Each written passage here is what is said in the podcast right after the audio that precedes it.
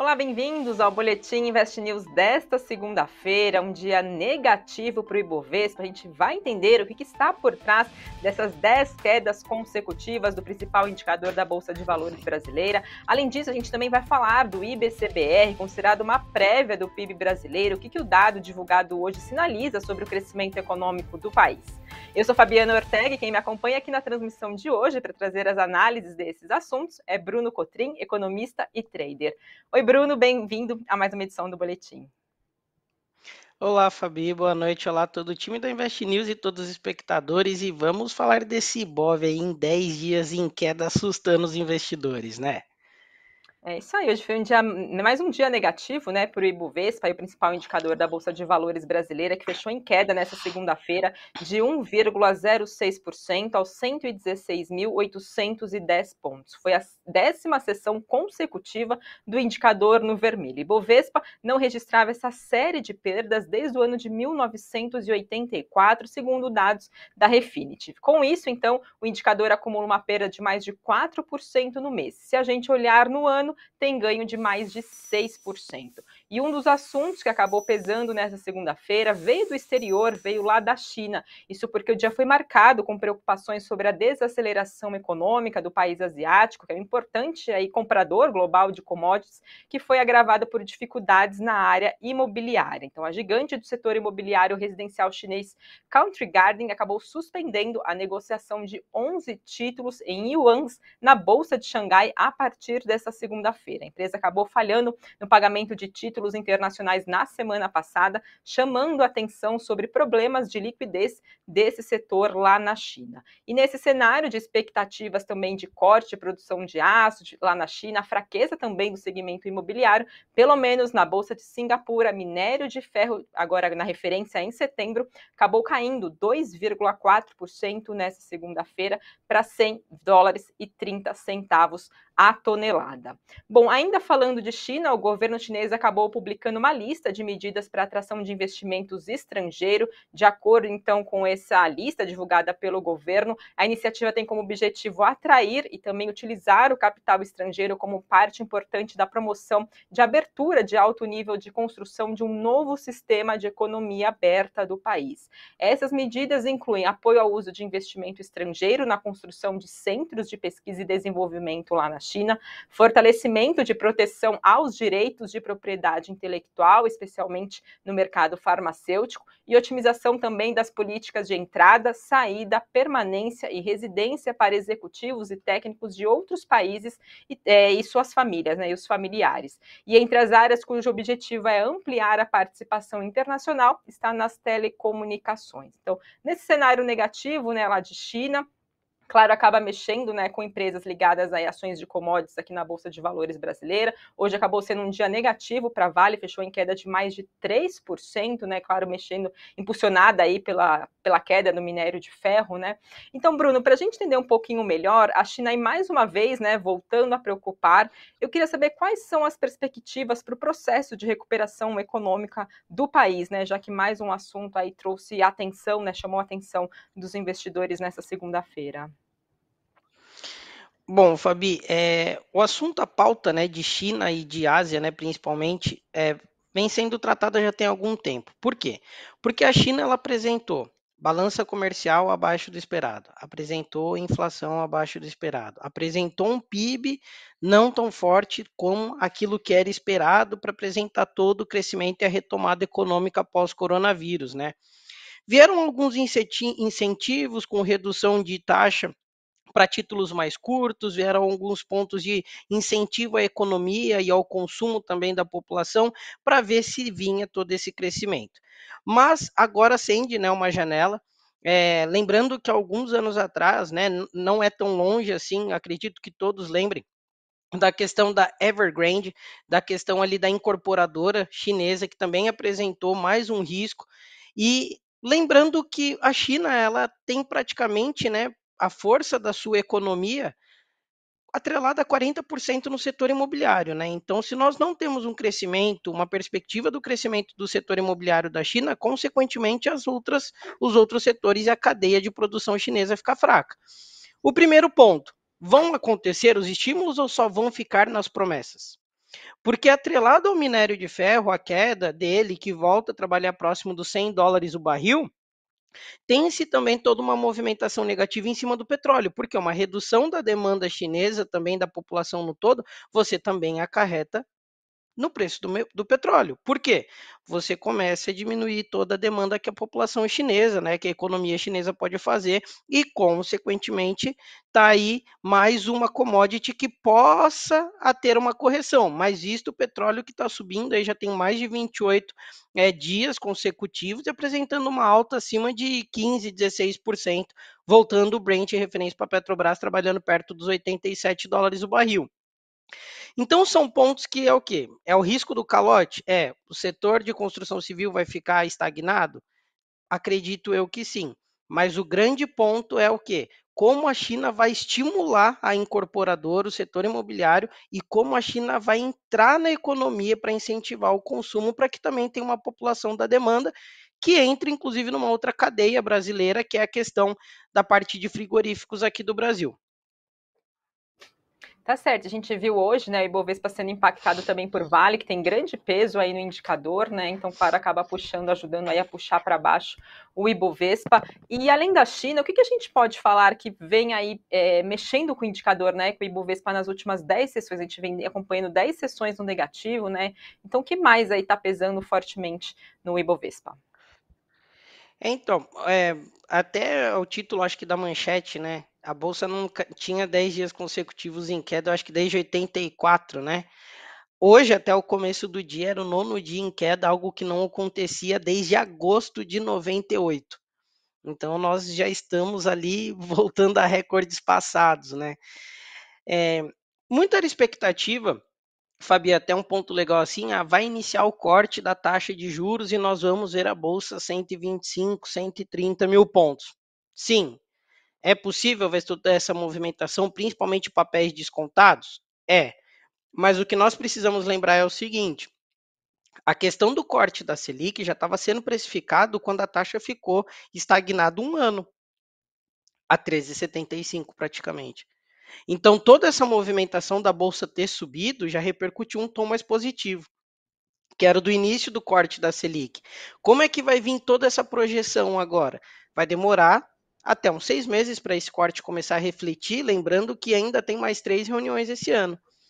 Com essa questão né, da bolsa, é, da taxa de juros no Brasil cair, mas a taxa de juros real, que é a diferença da inflação, da taxa básica de juros para a inflação, continuar em patamares atrativos, é um ponto positivo? É, mas ainda tem toda uma questão de circulação de fluxo estrangeiro, né, da retirada do dólar no Brasil que quando tem a retirada do dólar no Brasil, vende-se o real para comprar dólar. E nós estamos vendo o dólar sair de 4,70 e voltar hoje o à vista fechar 4,96, próximo dos R$ reais novamente. O que também está acarretando toda essa questão do fluxo né, da moeda estrangeira no mundo é a questão da valorização e de alguns pontos da economia norte-americana. Em setembro, vai manter a taxa de juros lá? Não vai ter ajuste? Ou vai vir mais um aumento de taxa? visto também toda essa movimentação da zona do euro e do bloco europeu, né? Porque é um ponto que é até legal comentar. Por quê? Nós temos o Reino Unido, que está praticamente ali do lado, né? Eu até acabo brincando, acaba sendo o primo rico, né, da Europa, então acaba dentro do bloco da economia europeia, mas não está dentro da zona do euro, né? Desde 2016, se eu não me engano, quando houve o Brexit. O que que acontece? Hoje o Reino Unido ele continua brigando para combater uma inflação fortíssima. E tudo isso acarreta o quê? Numa migração do fluxo estrangeiro, na questão do dólar principalmente, porque o dólar no Brasil e no mundo ele é comparado com seis pares de moedas, né, que é a cesta DX, e consequentemente hoje ele se valorizou perante todos os pares, perante é, o euro, a libra, o ien japonês, a coroa sueca, o franco suíço e o dólar canadense. Então, também tem essa questão do risco global que a China pode estar colocando no radar e ter essa questão do fluxo estrangeiro sair daqui e talvez ir para países que têm um controle um pouco melhor da sua economia e aguardar o reflexo maior do corte da taxa de juros aqui no Brasil. Certo, ainda falando de Brasil, nessa semana voltam as discussões políticas, né, tratando aí de arcabouço fiscal, reforma tributária. Isso, de repente, pode ser um gatilho para uma recuperação do Ibovespa nos próximos dias ou o cenário externo ainda pode ter um peso maior? Então, né, é, essa questão da retomada da agenda política aqui do Brasil, né, tem que ter um cuidado, na minha opinião, porque vem muito a questão da reforma tributária, né, que não está agradando muitos pontos. Vira e mexe, tem alguma notícia sobre o arcabouço fiscal, como é que vai ficar atrelado novamente a questão dos gastos e as receitas do governo. Porque se voltar todo aquele discurso, ah, nós vamos prevalecer o gasto de acordo com o número, com a receita que for sendo gerada. Consequentemente, isso vai acabar estressando o mercado e com todo esse cenário externo pode acontecer ainda de pesar mais a nossa bolsa.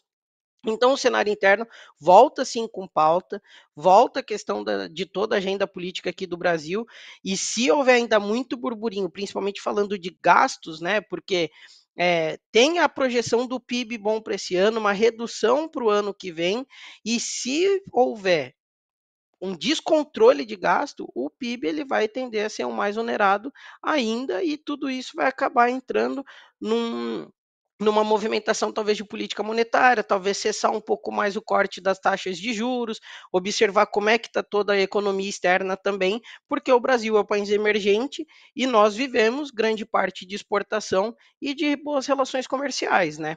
Então, se aqui não tiver organizado, como é que fica todos esses acordos também?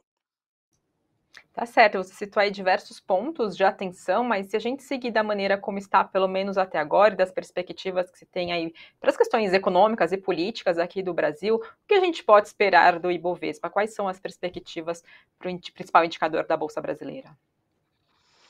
Eu acredito que sofra ainda uma bela interferência vinda lá de fora e também uma, uma briga muito grande por essa questão da China. É, porque a Vale, né, ela tem ali grande parte, né, do, do minério da exportação, né, que daí ela tem o segundo melhor minério do mundo. A Vale, ela representa 12% de todo o índice Bovespa. E só esse mês ela está caindo 8,2%. Ela, a última vez que tinha marcado a região dos 62 reais, ela chegou a bater 72. E ela volta a testar o mesmo fundo e agora tem fundos mais baixos ali, né, de acordo com um estudo técnico, na casa dos 58, 57 reais. Essa perspectiva da China é de se manter para sempre? Não.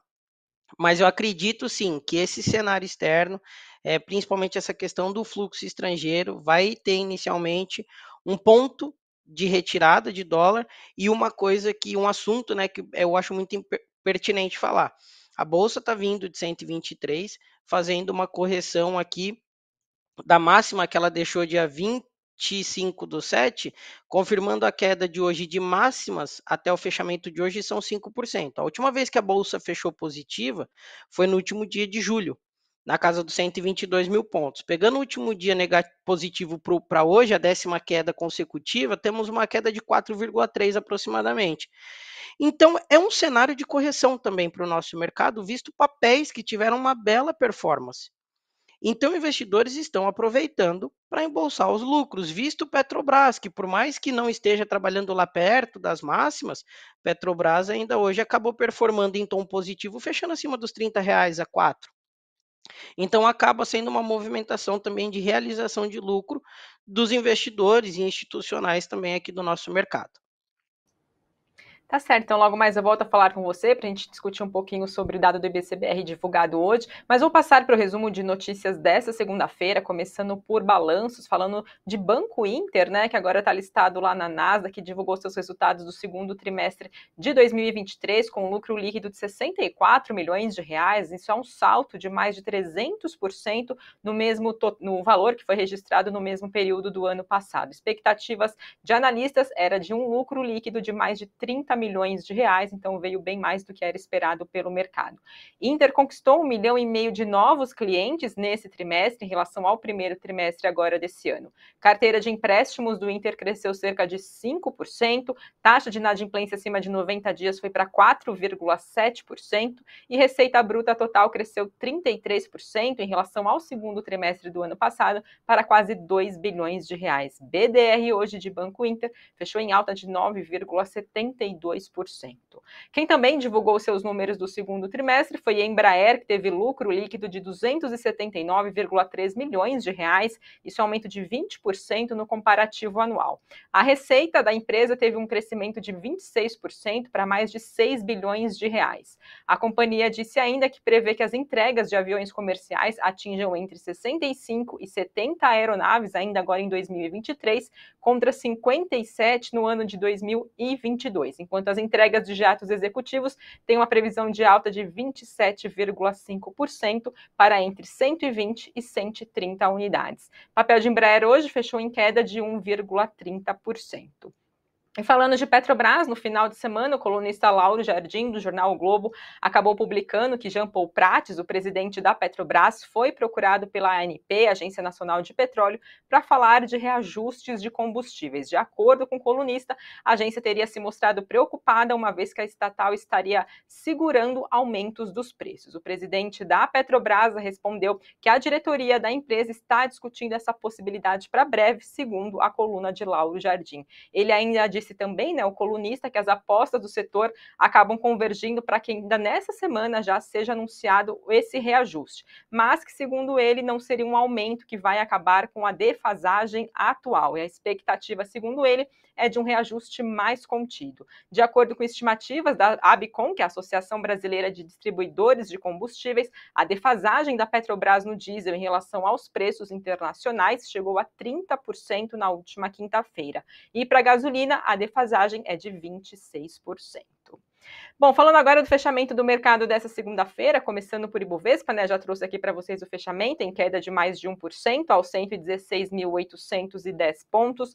Dólar fechou em alta de 1,26% a R$ 4,96, impulsionado por esse movimento que o Bruno comentou mais cedo. Bitcoin, por volta das 5 e meia da tarde, caía 0,18% a 29.385 dólares. Já falando dos destaques de maiores altas e perdas do Ibovespa, as ações que compõem o Ibovespa. Entre os destaques de alta ficaram então Alpargatas subindo 1,51%, Suzano com ganho de 1,49% e CPFL Energia em alta de 1,19%. Na outra ponta, entre as maiores quedas, ficaram então Edux, que caiu mais de 14% hoje, papel de via recuando mais de 7%, e na sequência Pets com perda de 6,39%. Bom, outro assunto que a gente teve de repercussão nessa segunda-feira foi o IBCBR, que é considerado uma prévia aqui do PIB brasileiro, que mostrou que a economia brasileira acabou encerrando agora o segundo trimestre com crescimento, mas com desaceleração em relação ao ritmo visto no início agora do ano de 2023. Então, o IBCBR avançou 0,63% no mês de junho em relação ao mês anterior. Essa leitura foi um pouco melhor do que era esperado pelo mercado, segundo o levantamento feito pela agência de notícias Reuters, era projetado um avanço de 0,60 e veio 0,63. Com esse resultado, então, de hoje, na comparação com o mesmo mês do ano passado, IBCBR teve uma alta de 2,10%, enquanto no acumulado de 12 meses passou para uma alta de 3,35%. E falando de prévia do PIB, do IBCBR, né, a gente lembra que segunda-feira sempre sai boletim Focus com as perspectivas do mercado para PIB, Selic, inflação, trazendo um recorte aqui para o PIB de 2023. A estimativa para agora esse ano ainda, então, subiu 0,03 pontos, chegando então a 2,29%. Na expectativa do mercado para o ano de 2024, a projeção segue em 1,30%. Bruno, o que, que o dado de hoje acaba mostrando sobre o crescimento econômico do país? Bom, Fabi, é, foi um, um, dado bem importante, né, por se tratar, tratar ali da prévia do PIB.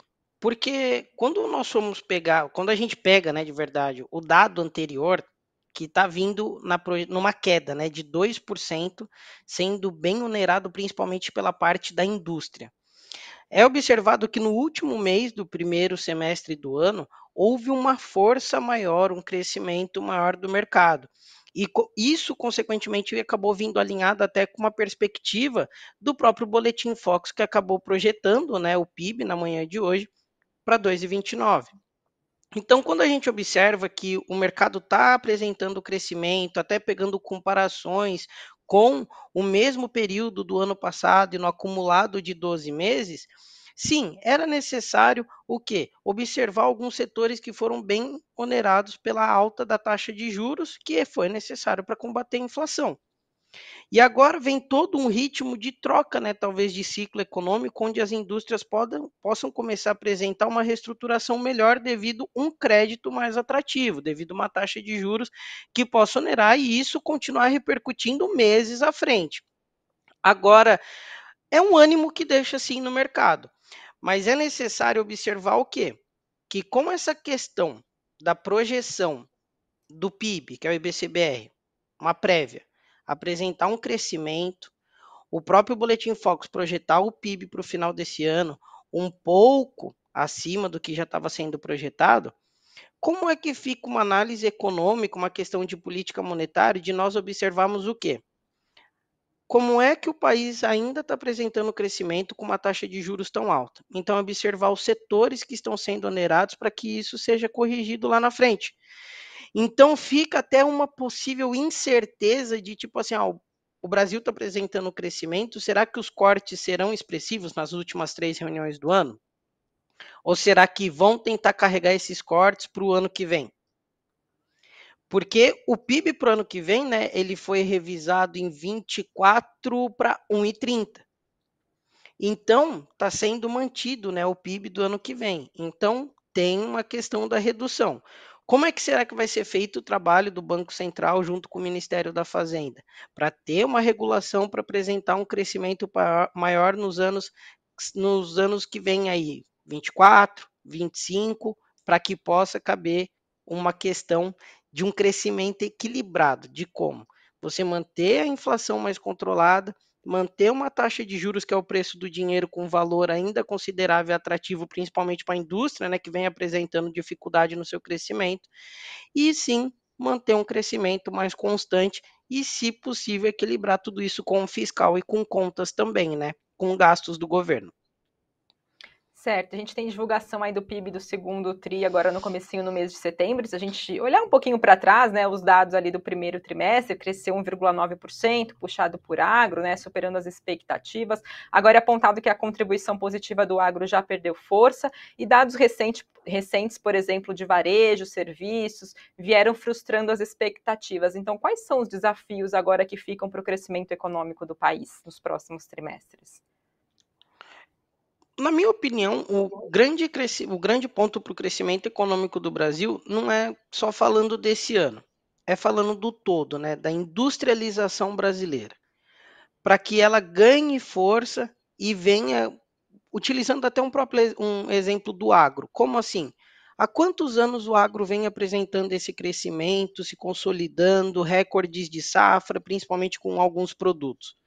Então, o mercado brasileiro ele precisa passar por um processo de industrialização mais forte, mais consistente.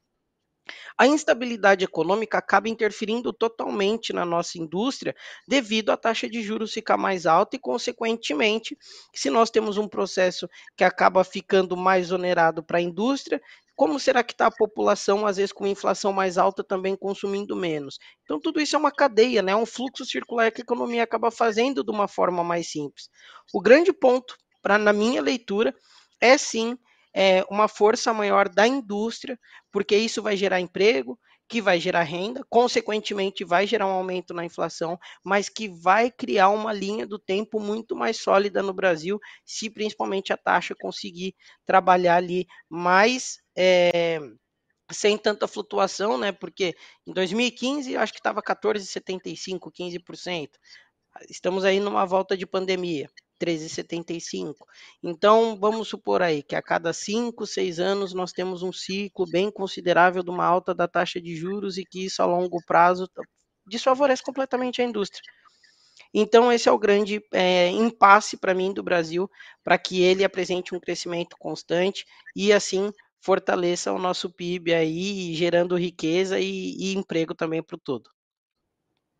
Tá certo, então, esses foram os principais destaques desta segunda-feira. Quero agradecer a todos vocês que participaram aqui no chat. O pessoal está trocando bastante mensagem entre os participantes aqui. E, claro, Bruno, mais uma vez, obrigada aqui pela sua participação e análise desses assuntos aqui para a gente. Não, eu que agradeço. me coloco à disposição se alguém quiser perguntar alguma coisa que não deu para gente responder via chat. Obrigado por mais esse início de semana. Qualquer dúvida, estou à disposição. Tá certo. Então, uma boa noite a todos vocês e até uma próxima edição do Boletim. Tchau, tchau.